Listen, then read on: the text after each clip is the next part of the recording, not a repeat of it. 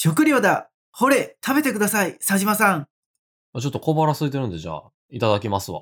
待てそれを食べてはいかん佐島と庭の漫画760忙しい社会人二人がワイワイ漫画を語る漫画760をお送りするのは佐島と、庭です。漫画760は佐島と庭がいろんな漫画の魅力をふんわりワイワイお伝えするラジオです。語りたいポイントのために軽くネタバレをしてしまいますので、ネタバレ一切困るって人は漫画を読んでからご視聴ください。番組の感想、語ってほしい漫画のリクエストはメール、ツイートで受け付けています。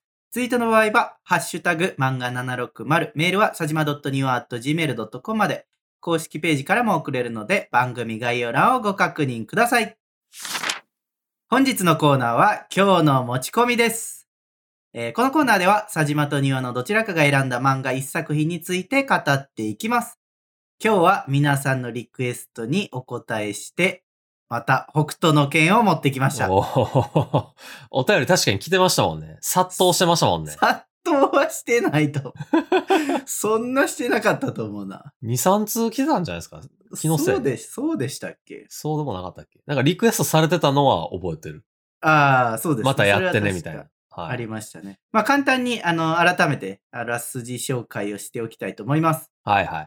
核戦争により文明社会が失われ、暴力が支配する世界となった世紀末を舞台に、北斗神拳の伝承者、ケンシロウが愛と悲しみを背負い、救世主として成長していく姿が描かれているというのが、えー公式紹介文からの引用でございます。はいはいはまあ、ざくっと言うとですね、他の流派の男たちとの熱い戦いが描かれた愛と悲しみを教えてくれる肉体派バトル漫画でございますと。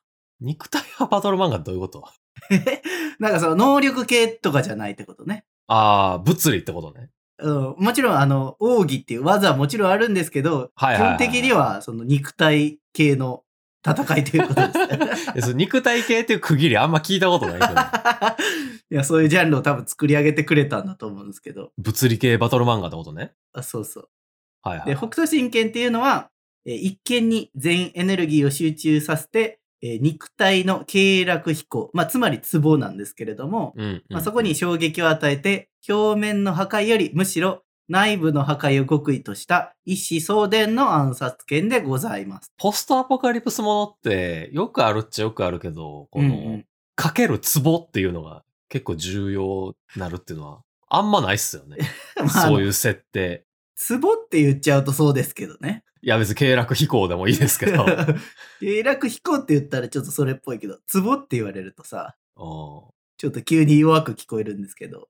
そもそもツボを押す前提のバトル漫画ってないもんな、他に。は いあの、ちなみにあの、ツボで言うとですね、はいはえっ、と、北斗の剣、リスペクトと言っていいのか、オマージュって言っていいのかわかんないですけど、い。ケンシロウ。ウによろしくっていう漫画もありまして、あの、ここでは詳しく喋らないですけど、気になる人はちょっと調べてくださはいはいはい。ブラックジャックによろしくみたいなやつね。い。いや、そんなテーマじゃなかったはず。なんか暗殺系を学んだけど、結局、暗殺系にはならへんくて、マッサージに役立ってうんたらかんたらみたいな、そんな話やった気がするけど。ちょっと僕軽くしか読んでないから。なるほどね。まあ、それは一旦置いといて、はいはいはえーっとですね、久しぶりにこの北斗の拳また話したいなと思って、改めて読んでたら、なんかね、あの、悲しい話多いなと、改めてい。思はいはいはいはいって、はいはい。ちょっと泣いてたんですけど、おー。ちょっとやっぱ涙腺緩なりましたかね。まあもう30になりましたからね、言うて。庭さんは。年のせい、あ、何それ。急に区切ってくる。いや、だって20代ですからね、僕まだ。ああ、そういうこと。言うて。え、皆さん佐島さん、30代ですもんね、もまあ30代って言われるとあれだけど、30歳ですね。う。歳。はい。え、佐島さん今、いくつですか？この収録時点。僕28ですよ、まだ。ああ、そっかそっか。二つ下。いや別に30になったら急に緩んなるとかそういうのがあるわけじゃないいや、まだと思うんですけど30代、20代の違いでかいですから。めちゃめちゃ区切られてる類。線、類線に関してはね。別になんか社会的にどうとは思ってないですよ、僕は。おなんか、年齢で何か変わるとは思ってないですけど、類線に関して言うと変わると思う。とどこにこだわりがあるんかわからんけど。いや、だから今、年齢でなんかいろいろ言ったら怒られるからっす。まあ、ええや。で、あの、前回ですね、この北斗の剣について、浅瀬でパシャパシャ北斗の会ということで、はいはいはい。あの、ライトに楽しめる部分を紹介したの覚えてます？ネーミングセンスすごいいいよね、みたいな話ね。まあ、あの、ネーミングセンスパンチ効いてるとか、はいはいはい。あとはあ、の、北斗の剣のケンシロウの、主人公のケンシロウの入門情報として、うんうん。あの、口が悪いとか、ああ、言うてた。そういや、言うてた。あと、ほんまに主人公みたいな。口の悪さ。うん。あと暗殺権って言ってるくせに全然暗殺しないとか。まあまあそうね。ありましたね、そういう話。うんまあそんなね、ちょっとライトな部分を紹介していたんですけれども、はいはいはい。とはいえですね、おうなんかまだ、この北斗の剣の熱い戦いのことを話しても、いやいや、ちょっとやっぱよくわかんないよっていうとか、ついていけないよっていう人がいるかなと思って、はいはいはいはい。まあ、今回はね、あの、たくさんの人が、この北斗の剣っていう入り口に入りやすいテーマをね、また準備させてもらいました。え、北斗の剣の新規ユーザー獲得のためのってこと？あ、そういうことですね。はい。すごいね。この、な、何年前の作品？えーとね、確か1983年頃からの連載開始なので、はいはいはいはい。え？計算すると何年ですか ?30、35年ぐらい？あ、じゃあ37年37年、8年ぐらいになる7 8年ぐらいかですかね。はいはい。はあ。すごいっすね。すごいっすね。あの、まあ、なんだろう、歴史のあるというか、まあ、昔の漫画ではあるんですけれども、はいはいはい。やはり私が初めて漫画、読んだ漫画ということもああり、ちょっと布教活動はしていきたいなと。まあ、前も言ってましたけど、生まれる前ですもんね。そうですね。はい。私は生まれる前から始まってる我々漫画ですね。そう新規ユーザーをね、はい。今回改めて。広げていきたいなと思うので、ちょっとテーマを紹介したいなと思います。うん。えー今回のテーマは、人の振り見て我が振り直せ、人生の教訓。ということでね。ほほはい皆さん、なんとなくご存知だと思うんですけれども、はいはいはあの、北斗の剣でその戦いもありますけれども、雑魚敵とかもたくさんいるわけで、い。うん。あの、漫画内であの、失敗や争いを起こしてしまった話っていうのがたくさん出てくるわけですよ。はいはいはいはまあ、そんな人たちをですね、振り返りながら、あの、人生の曲を学びつつ、あの、北斗の剣のストーリーも紹介していこうかなと思っております。い。いいですね。なんかビジネス書とかでありそうなやつ。あの、そこまでためになるものかどうかは、ちょっと今回聞いてもらって判断してもらえればなと思います。嵐から学ぶマーケティング術みたいな やつ。ワンピースのルフィから学ぶリーダー術みたいなね、あったあったあった。まあ、そんな類なもんと同じかどうかは、ちょっと聞いてみて判断してもらえればなと思います。おうえまず一つ目の教訓ですね。はい。資産はリスク分散を。え資産とかあんの？北斗の剣に。あそもそも。のですね、うん。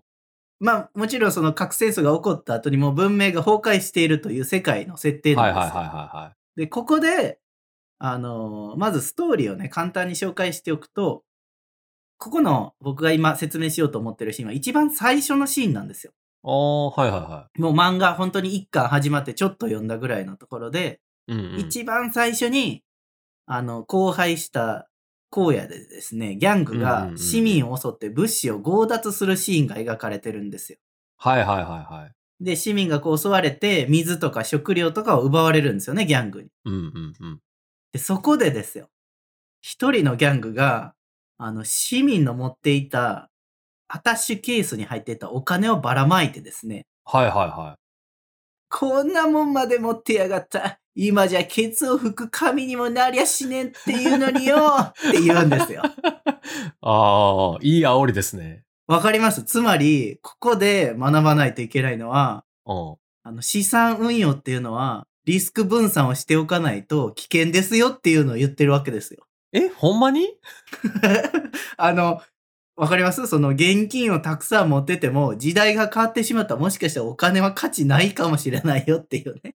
ああ、なるほどね。紙幣としてだけ持っていると良くないよっていうことね。あそう、多分僕はそういうことだと思ってるんですよね。この最初のワンシーンは。ああ、その教訓が詰まってると。あ、そうそうそう。だから、あの別に僕、ここで何か商材を進めたいっていう話ではないんですけど、僕らのこのリンクから仮想通貨を、の口座を開設していただくとリスク分散できますみたいな話ではない。やばい。やばい。そういう話ではなくて、アフィリエイト案件ではない。違う、違います。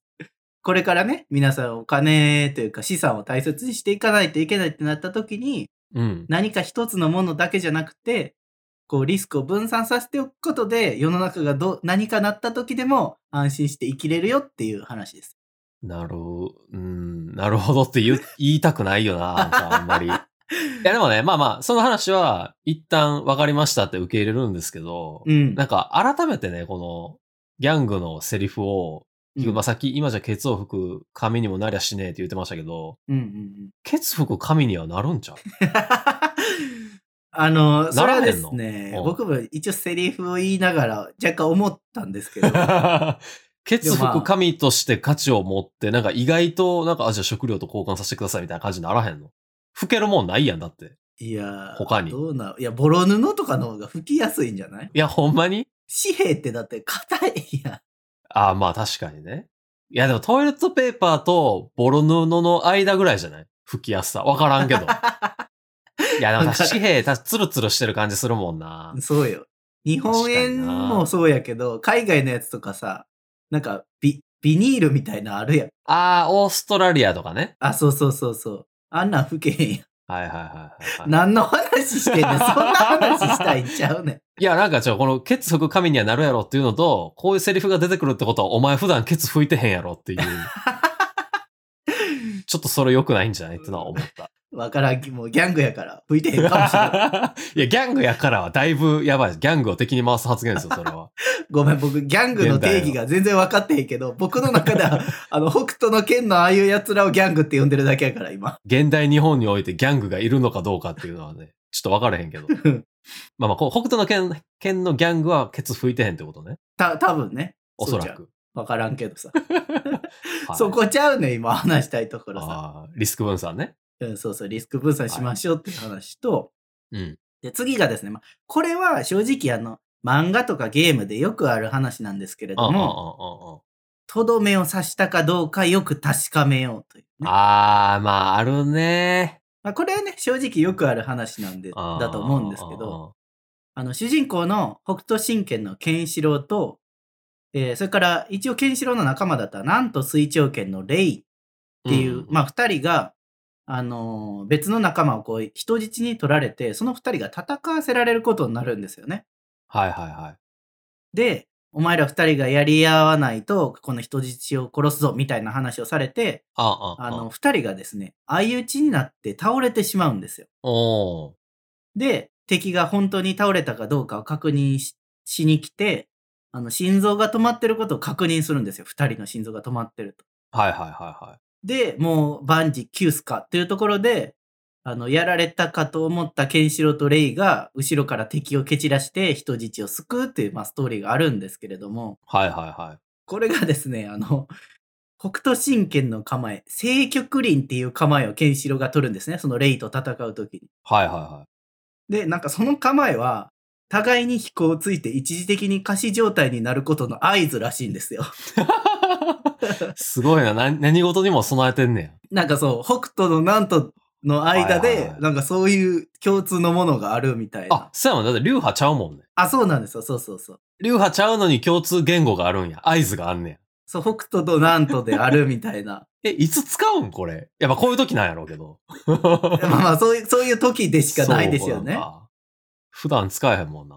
まあちょっと一つ疑問やったのは、うんこの互いの飛行つき、一時的に仮死状態になるっていうのは、うんえ、じゃあ、なんと水長剣のレイも飛行ついてないってなってて、はいはいはいはいはい。あの、飛行を操る流派はですね、北斗神拳のはずなので、ああ、そうか。なんと神剣って違うんやったっけ？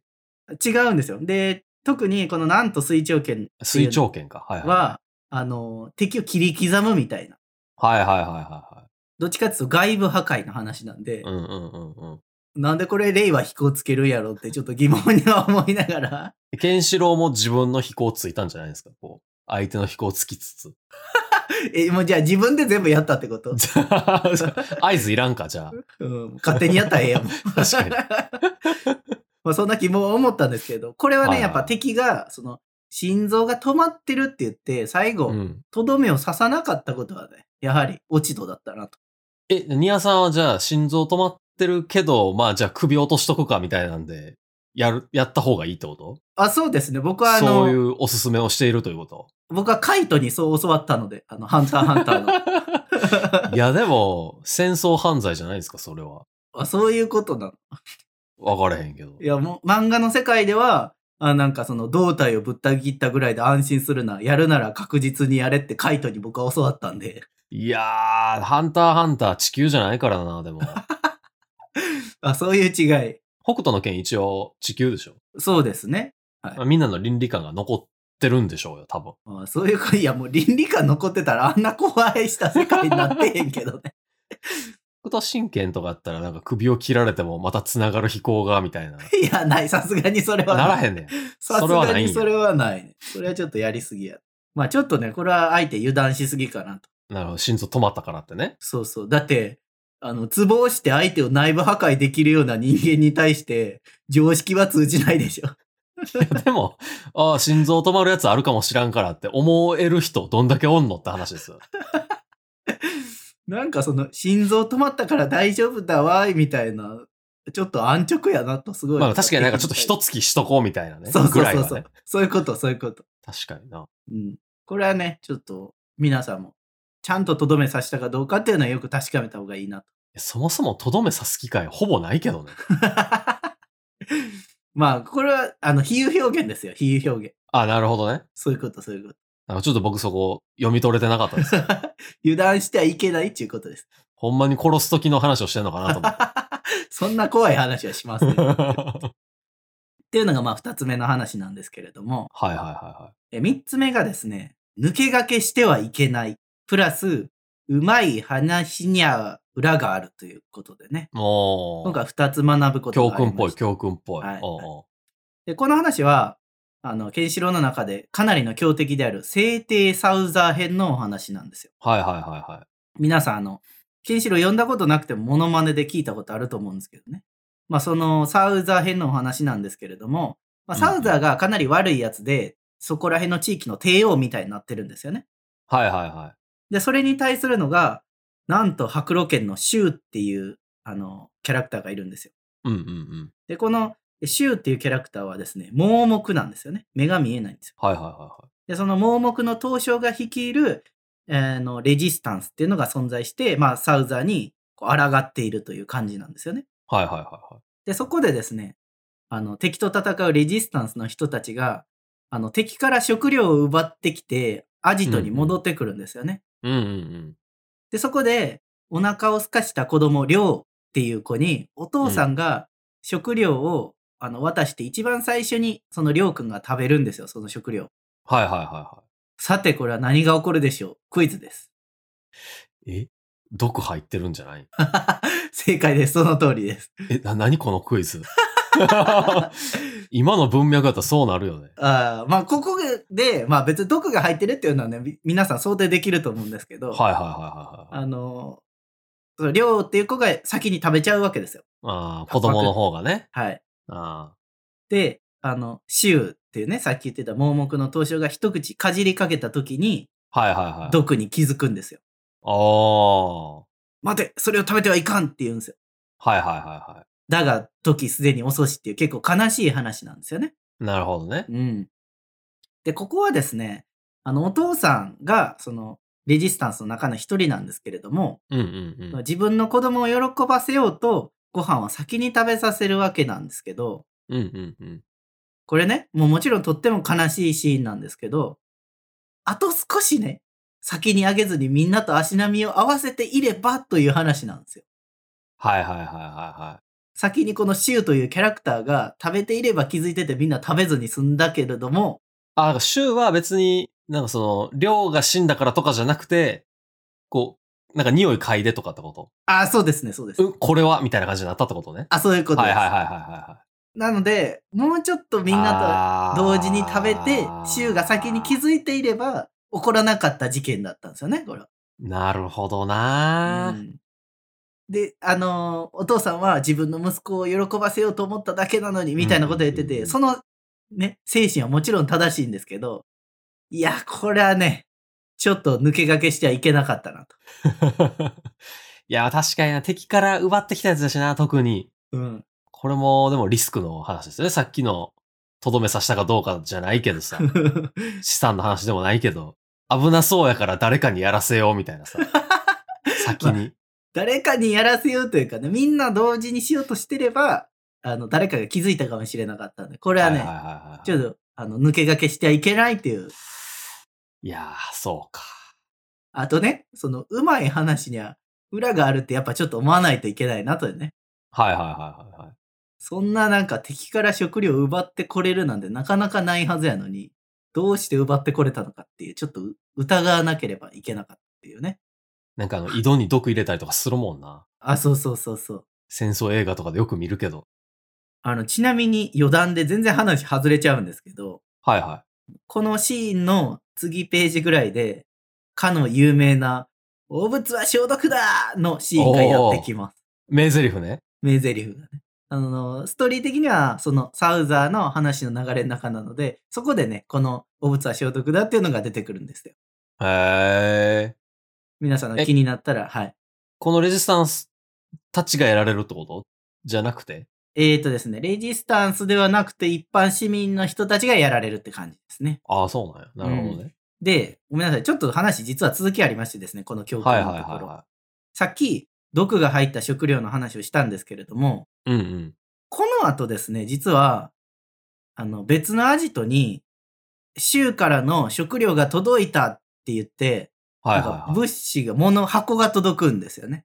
ああ。で、みんな喜んで、わーとか言ってたら、あの、また敵の罠で、その箱の中から敵出てきてめちゃめちゃ襲われるっていうね。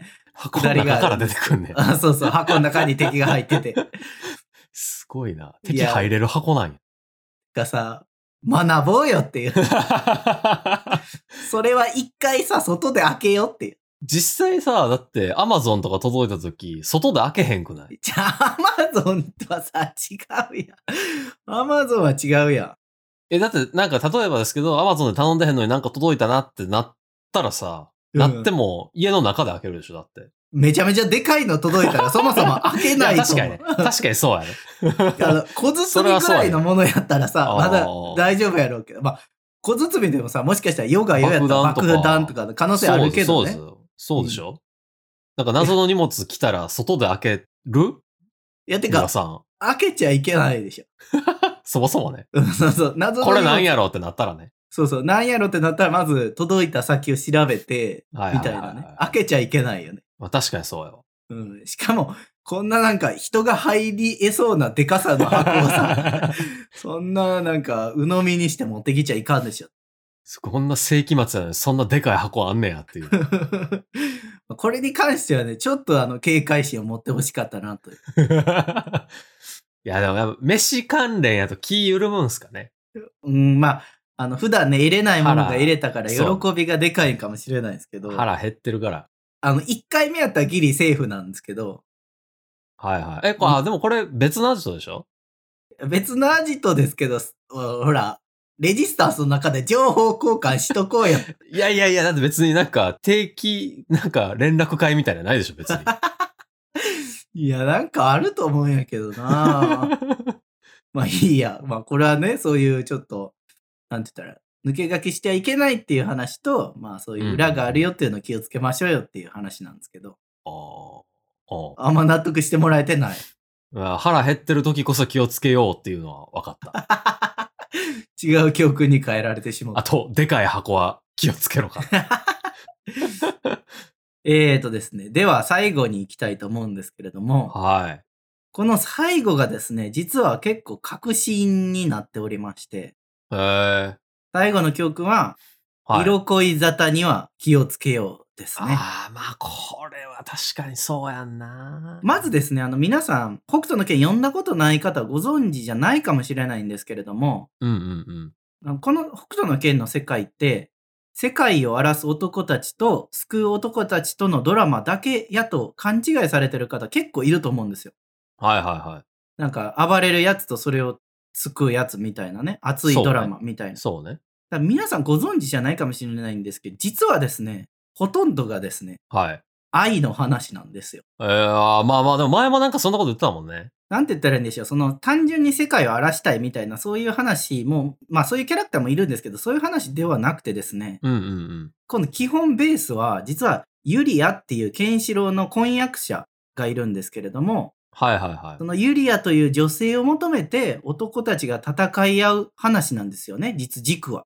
あー。なんかそのね、世界を手に入れたいみたいなそういう考えの人たちもいるんですけれども、はいはいは基本はですね、そのす愛した女性のことをみたいなのがですね、軸になってい。おりまして、はあ、なるほどね。まあこれはよく言うと愛する人のために戦っているという感じなんですけれども、はいはいはいは逆にですね、わざと悪く言うとですね、うん。愛に狂わされた人たちの物語でもあるんですよ。それあの、最後に幸せを勝ち取ったやつだけが、あの、愛のために生きましたって言える やつ。負けたやつ全員狂わされたって言わざるを得ない。そうね。悪く言っちゃうとそうなんですよ。なるほどね。このケンシロウのライバルでもある、えはいはいはいシンとか、ああ。あとはそれからですね、一応北斗の兄弟であるラオウとかトキとかね、あ。とかも、あの、ユリアっていう存在に、まあ、恋焦がれていたという、はあ、なるほどね。みたいな話なんで、そこら辺で狂わされてしまった人たくさんいてですね、はいはいはいは全体で見ればすごいいい話なんですよ。い。うん、うん。でも局所的にそういう人たちだけを見ると、ああ、色恋沙汰には気をつけないといけないなっていう教訓をね、得られるという。まあそもそも婚約者ですもんね。あ、そうそう、い一応婚約者なんです。一応？まあ、物語の始めが、一番最初はそのシンっていうキャラクターがケンシロウのライバルとして現れるんですけれども、も。あの、ケンシロウがユリアを奪われるっていうところが一番最初のストーリーの始まりなんですよ。ああ、はいはいはいはいはい。実はですね、ケンシロウの胸元についてる傷っていうのは、そのシンっていうキャラクターにつけられるんですよ。はいはいはいはいはい。そのユリアを脅すときにその傷をつけられていて、あの、これ以上されたくなかったら俺を愛してると言え、みたいな感じで、あのユリアがそのシンに屈服して、ケンシロウから連れ去られてしまうという話。世紀末やな 狂わされてるんです。なるほどね。一応ですね、実はフォローをしておくと、うん。あの、このシンっていうキャラクター、もちろんそういう行動をとってしまったんですけれども、はいはいはい。あとの別のキャラクターから裏でちょっとそそのかされて狂ってしまったみたいな、実はストーリーはあるんですけれども、へえ。まあ、そのあたりはちょっと読んでみてもらいたいなというところななんです、るほどね。。で、あとはですね、あの、このユリアというキャラクターが中心になって、まあ結構進んでいくのはあるんですけれども、うんうんうん。ストーリーの途中で、ユリアとすごく似ているマミヤっていう女性が現れるんですよね。はいはいはい。このユリアが心の中にいるケンシロウにとってはマミヤはピンと来てないんですけど、まあ最初うん見た目が似てるからびっくりしたんですけど、マミヤのことはあうんんまり相手にしてくれないんですよ。はいはいはいはい。でも、それでもマミヤはケンシロウを追いかけてしまって、は危険を冒してしまうんですよね。あ。なるほどね。あの、そのせいで2、3回敵に捕まってめっちゃ大変になります。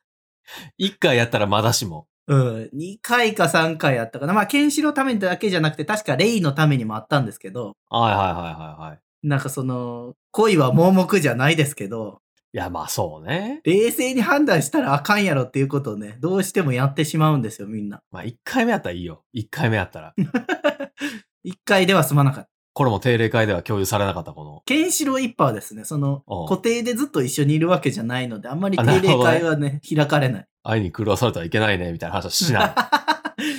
いや、もう多分みんな自覚してるんですよ。あ、そういうことね。うん。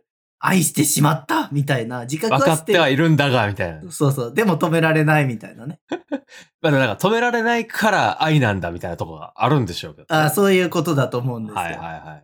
しかしですね、やはり、あの、みんなもうちょっと理性的に落ち着けていれば、ああの、争いの数は減ったかもしれないというね。世紀末やしな まあ、これね、かなり、あの、スストーリーの核心のところなので、はいはいはいはい。いやいや、そんな言い方したらあかんやろっていう人の意見ももちろんわかります。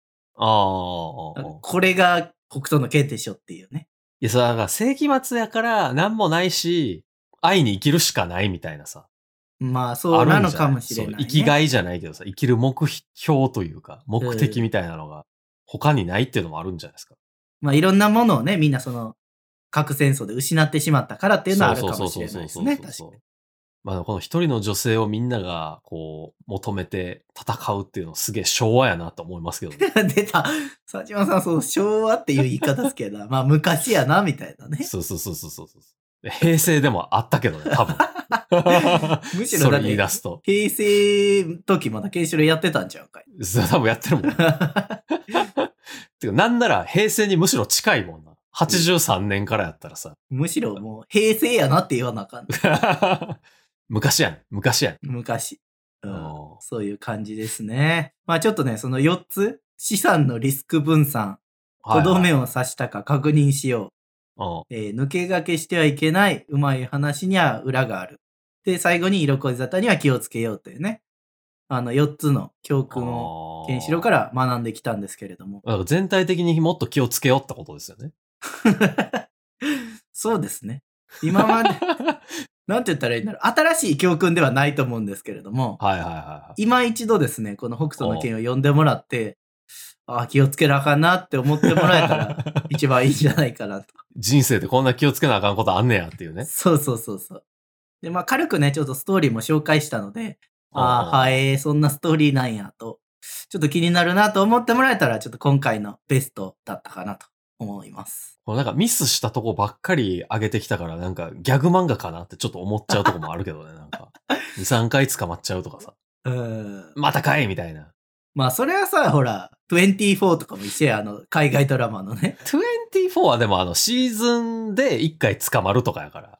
ああ、そう。じゃあ、プリズンブレイクのお兄ちゃんがいなくなる回数とかでいいかな？プリズンブレイクも何回、何回あの計画から外れんのみたいなとこあるけどね、確かに。あの、まあ、決してギャグ漫画ではないです。シュールなとこがあるということね。そうね。そういう目で見てしまったらシュールだと感じるっていうこと。全体の流れで言ったら話わかるんやけど、コマだけ切り抜くとシュールに見えるみたいな、あれね。まあ、そういうことなんだと思うんですよ。なんかね、漫画って全体のストーリーがあるからこそ、うんうんうんうん。こう流れが成り立つんであって、コマだけ切り抜いたら確かにね、変に感じることたくさんあると思うんですけど。北斗の拳は、全体はね、すごく熱くていろんなことを学べる漫画だと思うんですけれども、はいはいはい。あの、やっぱり敵キャラとか、雑魚キャラはね、たくさん失敗をしてるので、まあそのあたりからはいろんなことが学べるんじゃないかな。うんうんうんうん。で、あ、の、ギャグ漫画、北斗の拳のギャグ漫画が読みたいっていう人は、あの、えっ、と、いちご味とかを読んでもらったらいいと思います。北斗の拳いちご味っていうね、おうパロディギャグ漫画、サウザーがメインになってるのがあるんかな。はいはいはいはいはい。あと、別のもあったね。アニメにもなってた。ごめんなさい、ちょっと忘れたけど、結構パロ、パロディというかコメディ漫画もあるので、はいはいはいはいはい。そっちの読みたいなっていう人はそれを読むのもありかなと思います。なるほど。まあ、北斗の拳この2回目やったんでね。この2回目ぐらいでちょっと一度皆さんには読んでほしいなと思うので、次ぐらいからはちょっと内容深めのところに入ろうかなと思います。いいですね。じゃあはい僕もちょっと、アニメぐらいでしか知らんからな一度ね、ちょっとさっと読んでもらって、ああ。なんか定食屋とかカフェにも置いてある可能性あるんで。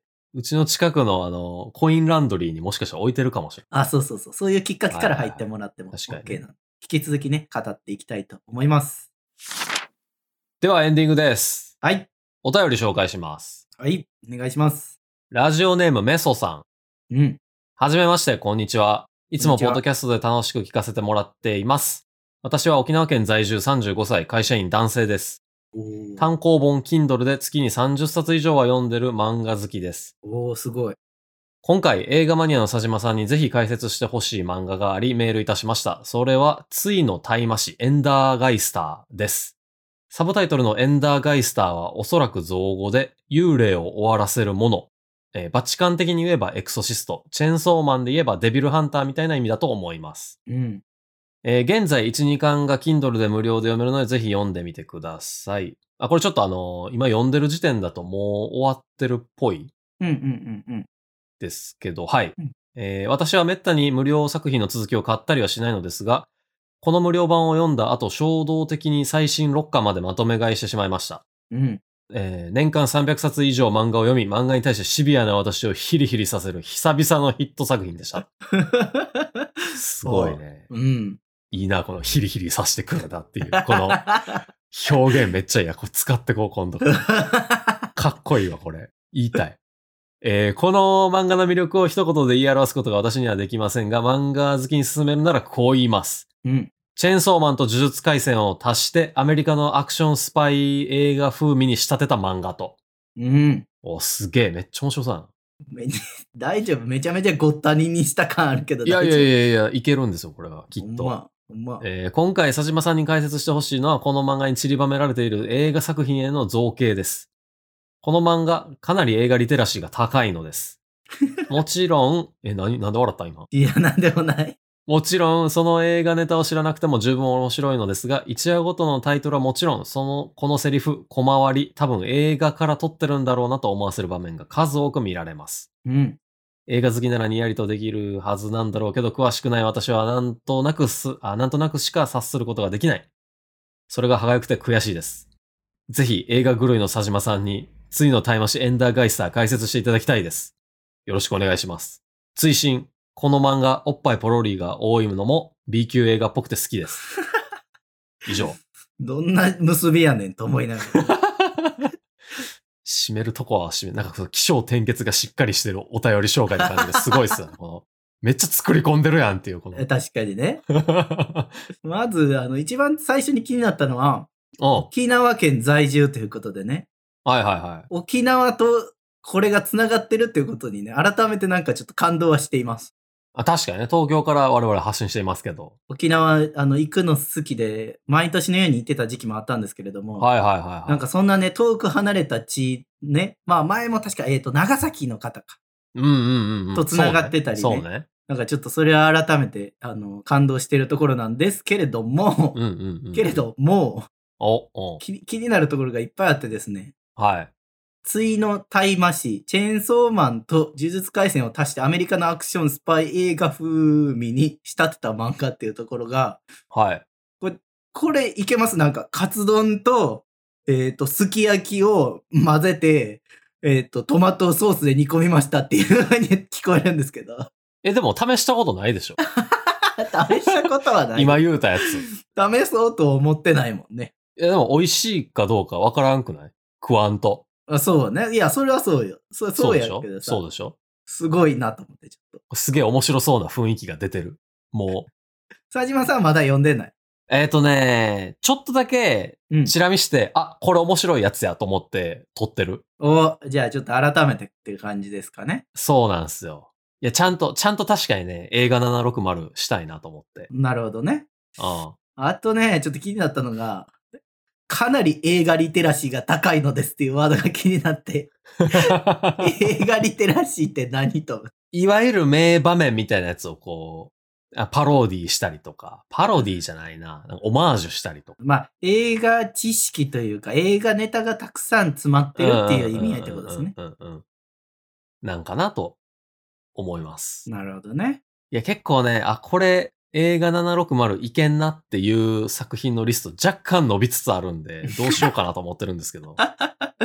まあまあ、それは、あの、内容次第で OK か OK じゃないかは。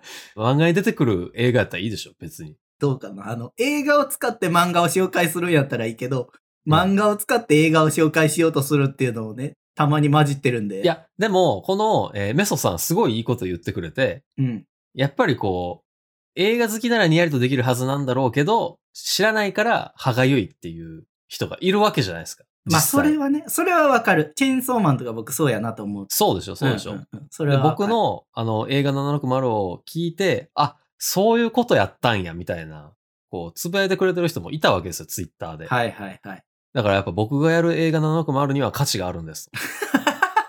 すげえプレゼンされた。うんというのを庭さんにはこう、お伝えしたい。うんわかりました。第まあ2弾、第3弾と、はい。そうん、それはちょっと期待して待っておきますわ。そしたらね。月1ぐらいにするから。月1多ないあの、月4回ぐらいの配信で月1多ないいや、だって2ヶ月に1回ってなんかそれ、果たして定期的なんかって言える、言えるのかみたいなのがあるじゃないですか。まあちょっと要検討事項。ああ、まあそうね。あと、最後、何これ？おっぱいポロリ多いのも B 級映画っぽくて好きですね。B 級映画ってそういうもんなん？あ、でも逆にあれなんかな、お金かかってるとその、売らなあかんから、おっぱいポロリとかしだすと、あの、規制かかるじゃないですか、その年齢制限とか。っああ、確かにね。ていうのもあるのかもしれない。うん。まあ、関係会社さんとかもちょっと嫌がったりしそうやもんね。そうそうそうそう。確かに。そうか、そうか。ということなのかもしれないです。じゃあ、これあれですね。田島さんがまた映画760で取り上げるのを僕は待ってるっていうことでいいですかね。そうです。ちょっとあの、映画760リストを伸びつつあって、僕も、あ、この映画もう一回見直さなあかんなみたいなのがあったりするんで。時間かかるな いや、その分ね、あの、練り込んでくるんで、ちょっと、期待しといてください。ああ、わかりました。はい。では、このあたりで。はい。えー、漫画760は Spotify や Podcast で毎週水曜18時頃に更新しています。ではまた来週。バイバイ。バイバイ。